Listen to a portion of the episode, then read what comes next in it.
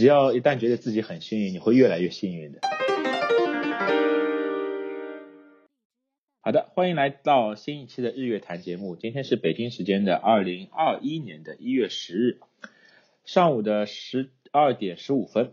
然后，嗯，今天连线的是我们两位在新西兰的小伙伴，一位是 A L，Hello，大家好啊，我是 L。然后还有一位是比 A L 更早去新西兰的我们的 D Y 同学，Hello，大家好。两位是我们之前的小伙伴，然后一直跟我们工作了很久，然后他们决定啊辞下现在的工作，去到新西兰，现在已经是在工作了，对吧？不只是学习，现在已经在工作了，对吧？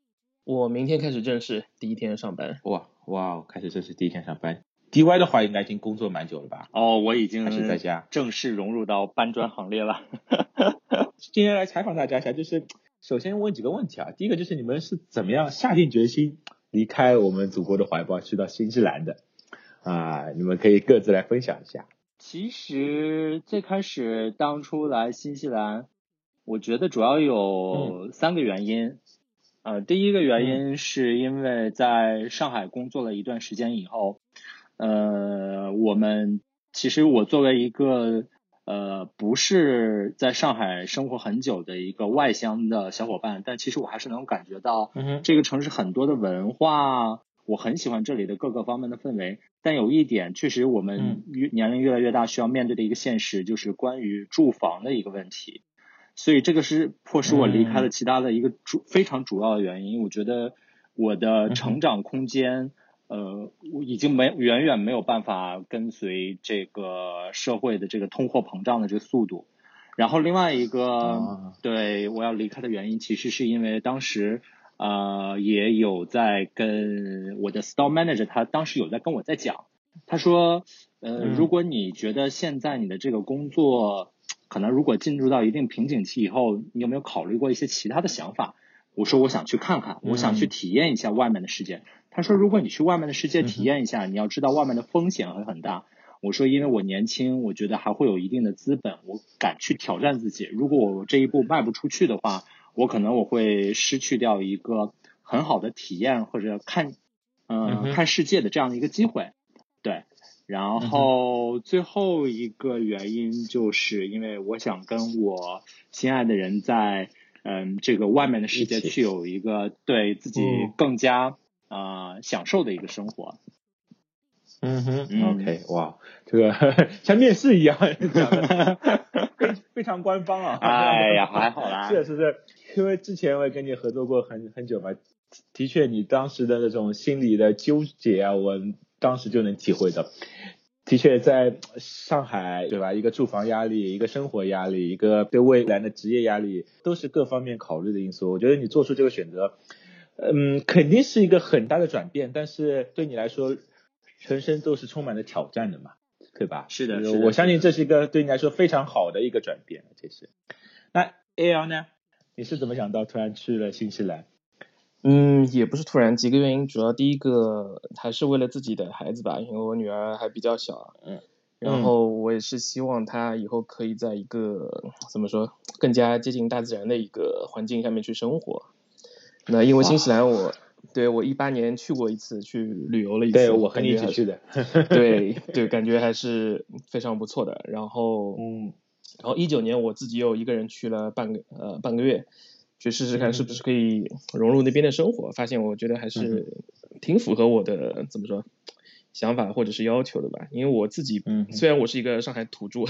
哇！那我其实不是一个，不是一个特别喜欢在这种特别大的城市里面生活的人，所以我更加倾向于比较小、比较安静，然后比较接近大自然的一个地方。那我觉得新西兰各方面还是比较符合我的要求的，然后相对来说自然环境也比较好，因为还有一个。比较大的原因就是我之前在国内的时候，就真的是身边有很多人，从啊从我妈妈到我身边的朋友、同事、亲戚，就越来越多越多的人去得了一些不好的病。但我这个觉得是跟自然环境有关系的。你看上海一年有多少天是雾霾，对吧？这也是我不太喜欢的一个原因。而且这个东西我觉得很难短期去改变。那我不希望我自己的孩子从小你晚上连星星都看不见，对吧？看个月亮都很费劲。那我就是，所以我希望他可以小的时候可以多接触一些，比如大海啊、山啊、动物啊，嗯、比较更加拥抱大自然一些，呃，然后这主要是两个这这两个原因吧，我觉得。哇嗯，哇，这个你的回答非常让我很顺的，就是可以问到下一个问题，就是那对于你们来说，那你们现在所用的签证，包括你们接下来的这种，就是是准备移民啊，或者是把孩子接过去，那这个是呃怎么操作法的，或者是怎么去考虑的？嗯，我先说呗，啊、我现在因嗯为跟那个 DY 阶段不一样，我现在是刚刚拿到那个工作签证不久，然嗯后工作签证的有效期是两年。那么嗯两年里面，我接下来就是要等到，因为疫情的关系，现在技术移民是关闭的状态，所以我要等到新西兰哦开放了技术移民以后，然后第一时间去申请，那就是走技术移民这个途径吧。然后拿到了绿卡之后呢，我就可以把自己的家里人啊、孩子啊都可以接过来，差不多是这么一个情况。然后现在可嗯能四月份左右会开放技术移民吧，不不确定啊，短期还是已经关了一年了，就比较比较麻烦。哦 OK，嗯，哇，就等于等于要开放之后再去申请，申请的话应该也是有很多人吧？对，申请以后就要等，嗯，对，然后就看吧，因为我现在是幼教这个呃职业上是在那个优先的清单里面的，所以可能会稍微快一些。等等于先学习了一年。对，读了一年书幼教，嗯，哦，哇哇，非常好的一个职业，跟你之前的工作转转变还蛮大的。对 你之前是成人教育，对对对，成人教育，其实 还是有很多共同点的，还是很像的。嗯，呃，那吉湾呢，在那边现在是工作怎么样？呃，我其实啊、我一直都觉得我是一个运气特别好的人。呃，我觉得嗯。我生命当中到目前为止，我所做的每一个选择，我做的每一次尝试，不仅有我自己的，就是我很认真的思考，去想后果是怎么样，还有周围很多的朋友，很多就是背后的支持。所以嗯我现在，我现在首先我现在状态是我已经嗯、成功登陆新西兰，我已经成功拿到这边的绿卡啊、然后哇哦对哇，对，太棒了！所以，但是其实这里面有很大一部分成分，我觉得是真的是运气成分很很大，所以我都一直很感谢。那你是怎么获得的呢？呃，我也是通过技术移民吗呃，？不是的，不是的，所以这就是涉及到我说的我很幸运的成分在。其实我最开始下决心来新西兰，当时的时候我还是旅行签证。我在二零一八年的嗯时候是旅行签证过来，然后当时只是说我想去体验一下新西兰的生活，我想看一下这边，呃，这边人是怎么样子的，这边人是怎么样的一个状态。看一下霍比特人。对对，包括很多的这边的这些景色，很多的人文，这是我第一次出国体验，所以我当时来新西兰一个第一个很大的感受，其实这里面有一个很小的一个小插曲，是我当时被一天晚上雨下的特别大，我在逛超市的时候，然后我和我朋友我们在停车场。我要准准备从副驾驶位下车的时候，我没有注意到我的嗯左后方有一辆车要开进来了。然后当时我朋友说：“当心，当心，当心，嗯后面有车。”然后我迅速把车门关上。然后随后两秒钟以后，旁边这个另外一个车的司机下来，是一个长相像是一个英国人。然后他走到我的车门旁边，然后慢慢的帮我把车门打开。嗯他说：“不好意思，吓到你了。啊、希望你没有事情。嗯今天的天气真的特别不好。”嗯嗯，这一下给我的一种感触就是，我觉得哇，这是一个非常友好，就是非常让人觉得很温暖的一个国家。然后其次第二个原因，嗯是是是对我想来新西兰，是因为我当时我有一天晚上在一个很小的小镇上，我在看星空。啊，我说这边的星星好美，嗯我感觉我已经有大概有十几年的时间没有见过这么漂亮的星空了。就从那一瞬间以后，然后我跟我的朋友说，我说我想来新西兰。然后在我二零一八嗯年回上海以后，假期结束以后，我开始尝试申请了第一个签证，就是我的打工度假者签证。然后在、嗯这是国内开放可以签证的，对吧？对对，就是我们所有的呃要抢的好像是。三十岁，我记得打工度假者签证的要求是三十岁以下大家都可以申请，然后你要有一定的嗯。英语的这个水平，然后你要有一定的这个资金的储备，嗯，然后呢，嗯我打工度假者签证。呃，在结束以后，然后我朋友又跟我进行了一次讨论。他说：“你现在已经在这边生活一年了，你可以决定你是否要继续留在新西兰生活，还是要回去。”其实我当时我想了一下，总结了一下我这一年在新西兰经历的我的感悟、我的感触，我觉得我还是很喜欢这边的，因为我觉得我有更多的时间去实现自己的梦想，我有更多的时间去考虑我的未来是怎么样子的，而不是在上海，我会发现。我对我的自己的未来很迷茫，让我觉得这里上海是一个我觉得很潮流的城市，但它让我没有一种家庭的归属感。然后我朋友给了我很大的支持，他在背后支持我说：“那我帮你办理申请我们的伴侣工作签证。”然后我在我伴侣工作签证结束以后，符合了移民局的申请要求。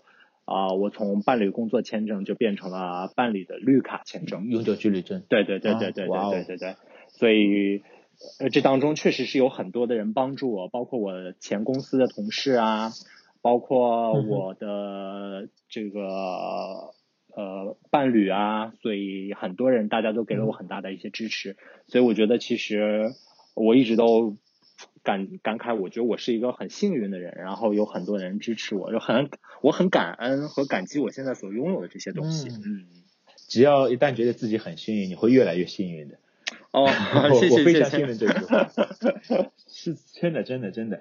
哇，那那你现在在那边是所属什么工作啊？啊，我工作状态，在我来新西兰第一年，我打工度假者签证的时候，我是在旅游公司做销售。呃，然后我会给呃全世界各个地方的旅行者呢推荐一些新西兰的一些特色产品。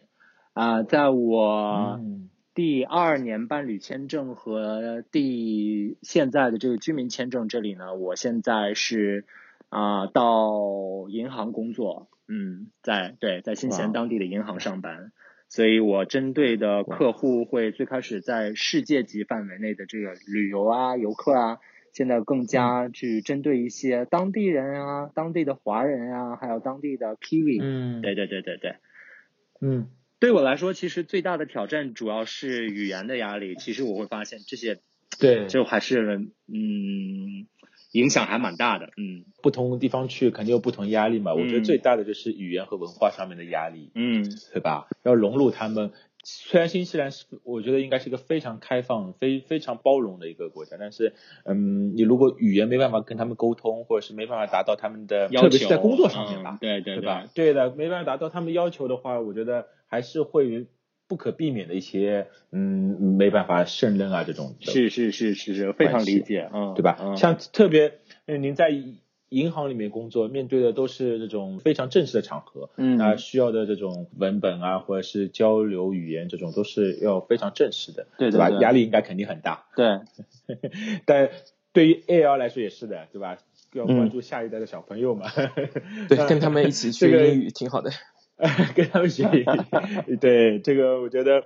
你你们真的很不容易，很不容易，因为嗯，其实，在我们上海，你们也工作过嘛，其实跟人与人的打交道是最难的，嗯，对吧？我们面对的群体，你又要用第三国或第四国的语言，要再去去跟他们沟通，然后要把别人的意思理解清楚，要把自己的想法表述清楚，是非常非常难的一个状态。是的，哇！但是你们中国一年两年的时间，我觉得真的应该该适应的都适应了，有可能回来你们有可能不太适应了，节奏太快了，嗯，不敢开车。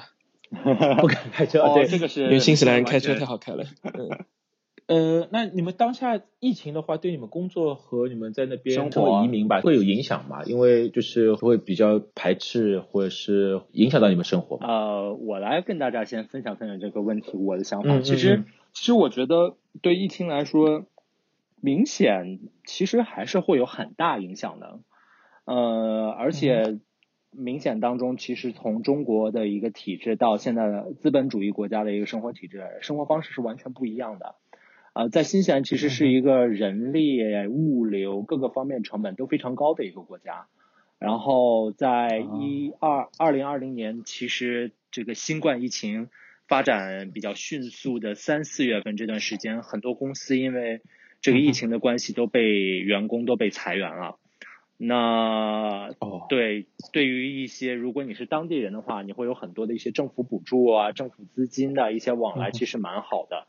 呃，即便说你你的一些签证，你的签证类型只是一个啊，比如说 working holiday 打工度假者签证呀，或者是普通的这个伴侣签证。但是这边的政府做到比较好的是，他们的人文关怀，他会给你的很多的一些补助，能够暂时帮助你去过渡一些短过难关。对对对，度过一些短暂的一些时间。无外乎你是哪个国家，其实这个国家根本不会很在乎你是什么肤色啊，什么人种啊，他们他们真的很包容。这就像我之前的那个公司的工作一样，我记得我在上海的公司，我非常喜欢它的原因，就是因为它的文化性和它的包容性。那我现在来说的话，其实对我个人的工作，新冠疫情没有任何的影响和变化，因为在银行业来说，公司的 CEO 给我们的保证就是他会让，尽管新冠疫情在爆发，他会让我们所有的员工都不会失去工作，所以我们每一个人都很安全。啊，他可能是只是会有一些公司内部的一些调动，啊，所以我觉得啊，还是那句话，我很有幸就是。在新冠疫情之前换到了这样一份特别正式的工作，对。你如果之前还是在做旅旅游的话，肯定是会影响。哦，对对对，那完全不敢想象，完全不敢想象，这确实是一个非常对非常彻头彻底的一个变化嗯。K L 的话是去年这个时候正在读书对吧？还在学习中。对，可能那学习的话影响会有一些。对，但学业基本没有受到影响，因为我读的那个专业可能大多数时间还是以网课为主，啊，原本就是网课。对，所以那其他那些 学校，它后面疫情之后也变成了网课嘛，所以对我来说，对对对对，对学业没有受到影响，没有耽误，但是可能还是说生活上面，因为之前没有呃新冠没有 lock down 的时候，我还是可以正常在外面打工啊，补贴一些自己的生活费，但是那个时候就 lock down 了，大家都待在家里嘛。嗯，那就是收入上面就没有经济来源了。对，但还好的呢，就是我之前上班的那个幼儿园，就是我平时还会给他们去打打工，就相当于这种代班老师嘛。啊。那么那个幼儿园的公司也是统计了我，反正在那个 lockdown 之前的两周的平均收入，然后还是给到我一点补贴的。那就是万幸的地方，这个。对。这个人文关怀还是蛮蛮强大的。对吧？对对对对对，然后这个补贴还持持续到了 lockdown 结束嘛，所以没有受到太大的影响，但是经济上面压力那段时间的确是有的，但后面解除封锁以后就恢复正常了，然后没有受到平时的学习跟打工没有受到影响，嗯，也幼儿园嘛，那家长都那个恢复正常上班了，那孩子肯定是要去送去幼儿园的，对，嗯，所以这个是有需求的，对对对，所以 还还好，嗯，也算熬过来了。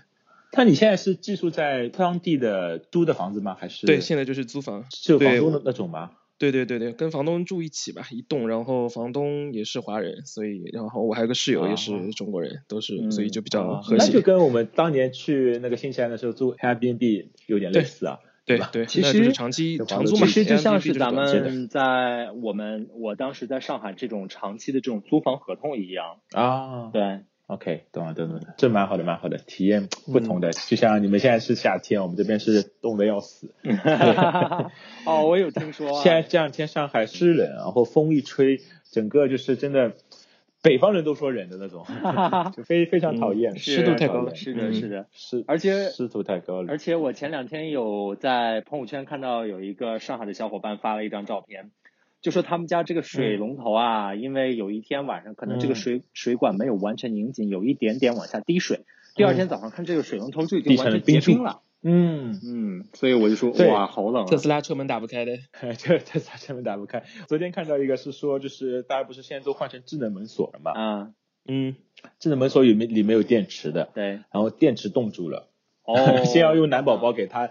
智能门锁先先捂暖，对，温度太低都不行了，用电的用电。哇，这个这个真的是，嗯，就是就因为在北方还好有统一供暖嘛，在室内就相对来说没，就算室外再冷，室内没有太大关系，但是在上海就不一样，希望快能快点过去。但天天气不错，雾雾霾情况最近还可以，哎，希望越来越好转吧。但是近一年的话，因为近一年大家都戴着口罩，我自己。个人觉得就是小毛小病这种都少了好多好多，所以说，嗯，我觉得以后戴口罩这个趋势啊，就有必要的话还是都戴着吧，这样的话对自己健康也好，对别别人也好。就跟日本比较接近，日本平时大多数都是戴口罩。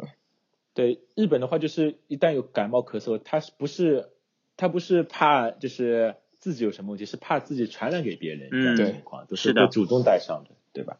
啊，那你们那边现在戴口罩都是全不戴吗？你们那边疫情还好一些吧？应该现在 基本不戴。基基本不戴，其实因为因为你们嗯就是。其实因为第一个新冠疫情这边控制的也已经蛮好的，基本上社区传播的这种。就是国内传播的这种概率非常非常非常非常低，大部分都是境外输入病例，并且在隔离管理当中的，所以风险很小。第二个，你会发现，其实我们在这边生活很久了以后，西方人他们的生活观念和亚洲人和我们华人还不太一样，他们会觉得口罩是一种，就我是一种健康的状态，我为什么需要去戴口罩？嗯，对他们会觉得生病以后。这个人才是需要戴口罩的。那么我作为一个健康的人，我在没有生病的状态下，我是不太愿意去戴口罩的。所以他们觉得口罩不是一种预防措施，而是一种呃事后急救措施，表明自己身份了。嗯，对对对对对，是 是是这样，是这样子的，是这样子的。对，像我们现在的话，国内嗯，就是如果要进入大型商场，那还是要戴口罩的。但包括地铁、公交，还是一定要确保戴口罩的，因为毕竟就是客流量、人流量还是真的非常大。这个。嗯，万一对吧？就还是保护一下自己。嗯，新西兰这已经带带习惯了。交通系统好像就是公交，包括飞机肯定是要带的，强制要带。嗯嗯嗯，其他路上就没有这个要求。对，因为人比较少嘛，对吧？对，人少。OK，你们对未来展望怎么样？今年回得来吗？还是再要过几年？还是最后有什么打算吗？但愿今年嘛，因为新西兰现在边境还是关关闭的一个状态，那看要也要看疫情的发展，包括看呃有多少呃居民接种了接受了疫苗，对吧？接种了疫苗，然后你要接种疫苗的人达到一定一定的比例以后，才有可能去开放边境，所以一切就是要看这个边境政策了。嗯，这个疫苗我觉得也是蛮蛮讨厌，就每个母国家研究出来的疫苗都不同，是哪个国家对吧？那呃。中国打的疫苗，新西兰不承认，对吧？那不是就很讨厌嘛？就其实我觉得现在要等恢复到原本的国际旅行这种状态，最起码等个三五年了。哎，那你们只能在岛上好好玩玩。对，是的确是这样。我我我们就只能在国内玩玩，你们只能在岛上好好玩玩了。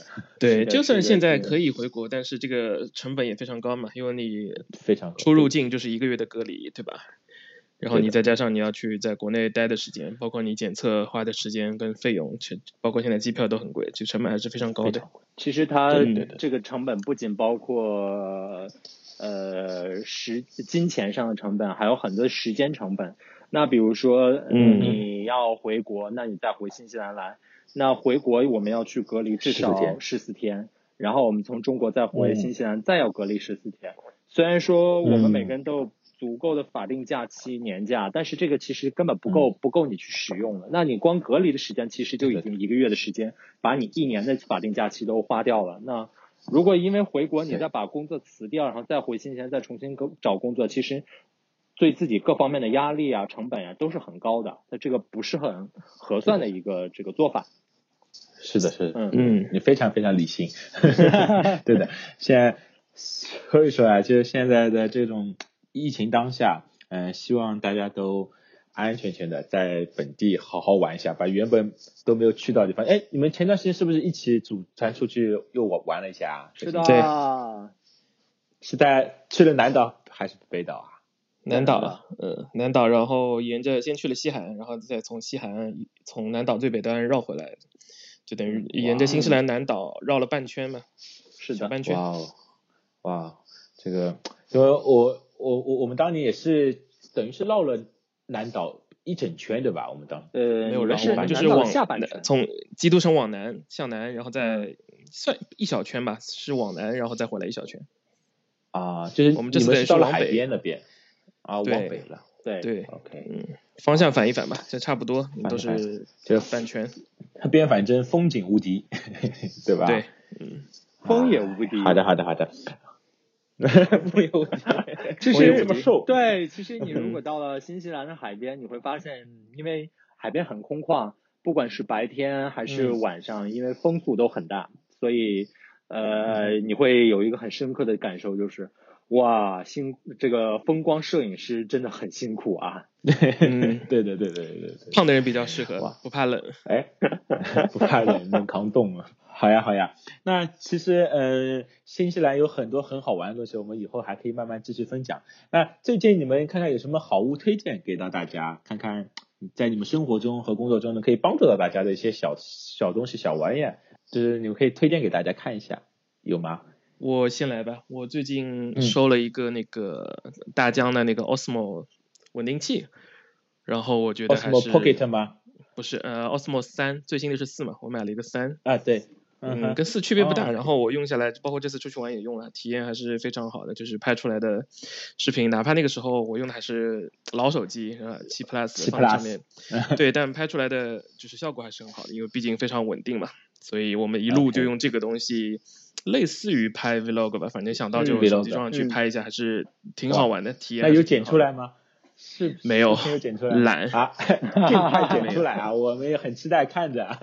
对对对，就包括特别别是 车上啊，然后它有人脸的跟踪啊，这些就非常的嗯方便好用。对，嗯，对对对，呃，价格也不贵嗯，对，三代还对，是因为现在你收个三代还是蛮便宜的，性价比比较高的。嗯像我那个一代真的是一块铁砖，太重太大了，对对对，太大了。不方便。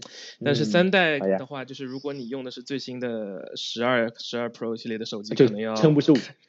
就是因为边框不是圆的嘛，所以它那个夹子不是特别的匹配，就夹起来可嗯能没有老手机那么的稳，哦我能夹嗯能用，对，但是那个夹子有点窄。嗯嗯，对的，因为它边框更宽了，然后对对对变方了，不太对，但其他都是要挺好的。改造一下。嗯，OK，那 DY 呢？啊、我突然间就想到一个，如果大家接下来会有未来一年或者两年的时间内有来新西兰旅行的打算的话，我要推荐一嗯款防晒霜。呃，原因是因为大家会发现，新西兰其实温度有的时候并不像国内那么高，但是它的紫外线强度特别特别强，有的时候可能会哦这个 UI 指数可能会达到十、十一、十二，那么这其实相哇，那非常厉害，非常高，非常高，所以这边会有一些皮肤癌啊，是是是很危险、很可怕的。晒出来的。对对对对对对，所以在新西兰这边，即便说你是在阴阴凉这个阴天，我们户外出门的话，嗯也是是推荐大家一定要去使用防晒霜。呃，我今天推嗯荐的这个产品呢，是一个叫安耐晒的防晒霜，其实应该很多小伙伴应该嗯听过。那安耐晒它国内也都用吧？对，嗯，国内应该也大部分在国内分都用过好像有。对嗯大家应该也都见过这个牌子。那推荐它的原因是因为，呃，第一个它抗紫外线的这个能力比较强。那一般，呃，嗯抗紫外线的指数可以达到 SPF 五十加以上。另外一个就是，其实它有一定的抗水性，就即便比如说你会做一些啊潜水啊，或者是海边冲浪啊，它对你的这个面部的这个呃反射紫外线的这个功能还是蛮好的啊，大家可以去试试看。嗯，对。好的，嗯好的，好对，的。来新西兰真的是啊要涂，因为像幼儿园，我们小朋友也是强制每天，如果是天好的话，他只要去室外，他每天至少要涂哇，两到三次防晒霜。是吧？对那我就是对上次去的时候老师的要求涂都没涂。其实防晒霜不仅是太悲壮了晒对对对对对，其实防晒霜不是一天涂一次就就结束了，每隔几个小时要、两个小时补一次。对，每隔一段时间要去补一次。好的呀，那 嗯，我给你们留个回家作业好吗？下次可以想想看，在新西兰有什么好玩的事情，我们分享一两个，我们下次再跟大家一起来联系。嗯，没问题，好的，好的下次可以想想。好啦，好的，好，非常感谢大家今天短暂的一个连线，然后也不影响到你们，你们那边应该现在是六七点了吧？应该是五点四十五，嗯，嗯啊，五点四十五。嗯好的，好的嗯，那先今天到这边，非常感谢两位，好，之后再连线，拜拜。好，谢谢大家，拜拜拜谢谢。拜拜。嗯。